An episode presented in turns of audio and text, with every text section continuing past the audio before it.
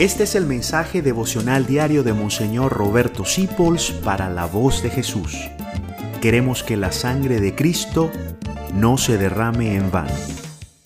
Paz y bien en nuestro Señor Jesucristo. Soy su amigo Monseñor Roberto Sipols. La semana pasada, el lunes, pudimos conectarnos en familia y comenzar a explicarles a ustedes la espiritualidad, el camino de los siervos de Jesús crucificado, un camino en la iglesia al que pertenece también la voz de Jesús.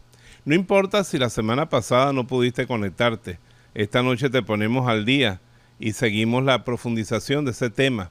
Así que espero que esta noche te conectes a las ocho y media en vivo, en familia, conmigo y con mis hermanos, para que conozcas de este tema.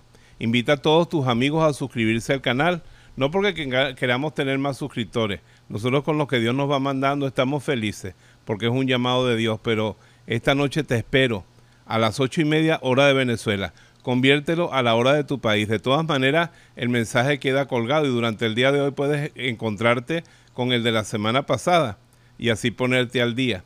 Te esperamos esta noche a las ocho y media y por supuesto todas las cosas nuestras son gratuitas y esta también. Dios te bendiga en el nombre del Padre, del Hijo y del Espíritu Santo. Y no tienes que inscribirte, es abierto para todos. Gracias por dejarnos acompañarte. Descubre más acerca de la voz de Jesús visitando www.lavozdejesús.org.be. Dios te bendiga rica y abundantemente.